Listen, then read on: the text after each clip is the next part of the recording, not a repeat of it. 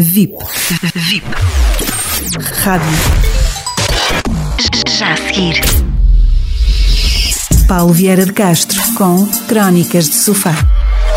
O Zen ensina-nos que só seremos felizes quando a alegria se tornar sem motivo. Estranho, não? Como poderemos aplicar isto no nosso dia a dia, nas organizações? Vivemos num labirinto, nas organizações, nas escolas ou na vida. Não nos ensinam a sair dele, apenas aprendemos as melhores regras para lá viver. Para descobrir a saída da tal circunstância, teremos de estar imbuídos de uma responsabilidade radical. Esse desafio está contido há milhares de anos nas práticas contemplativas orientais. Sobre isso mesmo, Lao Tse diria: aqueles que o conhecem não falam, aqueles que o fazem estão muito longe dele. Mesmo correndo o risco de me pronunciar sobre o que não pode ser expresso pela linguagem comum, arrisco referir que estas práticas são as que nos devolvem a responsabilidade de tudo o que acontece num mundo criado por cada vez mais cada um de nós. Somos, afinal, criadores de vida e de apocalipse. De que é que trata o Zen afinal? As práticas orientais contemplativas, em especial, permitem a libertação do medo e da ignorância. Este é o passo necessário à autoconsciência e, consequentemente,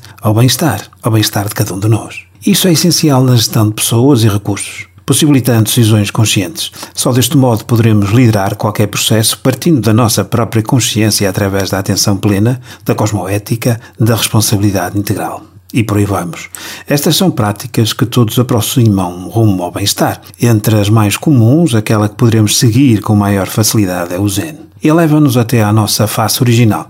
Zen pode ser traduzido por verdade, unidade, silêncio, realidade, etc. Desafio maior a ser superado. Será isso? Conhecer a realidade original. É dela afinal que devemos partir em todas as nossas decisões. Como assim perguntará? Respondo com uma simples e velha pergunta. Por que a vaca está feliz no pasto? Pois, porque a ela só lhe pedem que seja isso mesmo, vaca. A nós pedem-nos que sejamos tanta coisa. E como poderemos estar conscientes da nossa verdadeira essência? Não podemos. Pelo menos enquanto permitirmos ser um Paulo em família, um outro Paulo na vida profissional ou ainda outro Paulo perante os amigos. E é por aí que vamos. Como poderemos, em especial nas organizações, tomar decisões em consciência, tomando parte do bem comum? Como liderar com uma mente plenamente atenta ao bem-estar de todos? Utilizemos como exemplo a mais barata e descomplicada das práticas contemplativas, o silêncio. Este pretende conduzir-nos tão intimamente quanto possível a cada uma das nossas células, até à nossa essência. Por isso existe o Zazen. Estar sentado num silêncio profundo, libertando o espírito de todo o tipo de fabulação. Uma vez livre do apego às suas especulações mentais, às suas ideias, portanto, poderá enfrentar o mundo como ele é, ou seja, ver a realidade. Isto é conseguido através de uma tomada de consciência direta, intuitiva, orgânica, liberta de pensamentos oportunistas que nem sempre são úteis, a ação correta pelo menos.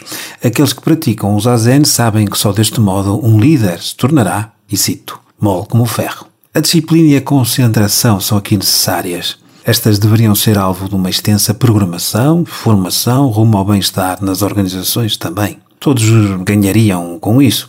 Ainda neste âmbito, o que poderemos fazer para além da prática do silêncio? O Zen tem inúmeras propostas, por exemplo, o desenho, o arranjo de flores, o tiro ao arco, a luta com a espada, a cerimónia do chá, de entre outras.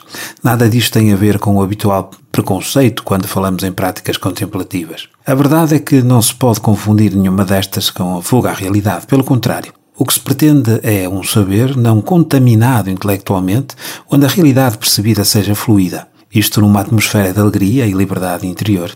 É isto o Zen chama círculo interno. O ciclo externo refere-se ao cotidiano e é aqui que passamos a olhar para as equipas, para as salas de aula, para as famílias através de outros e mais olhos. Objetivo: pensar não pensando.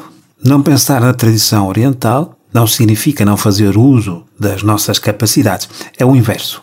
O treino da mente possibilita que esta seja sempre mais forte. Por exemplo, estar em silêncio é como descansar, ser ou adormecer. Assim ficamos despertos e acordados no controle de uma mente agora expandida e privada de distrações.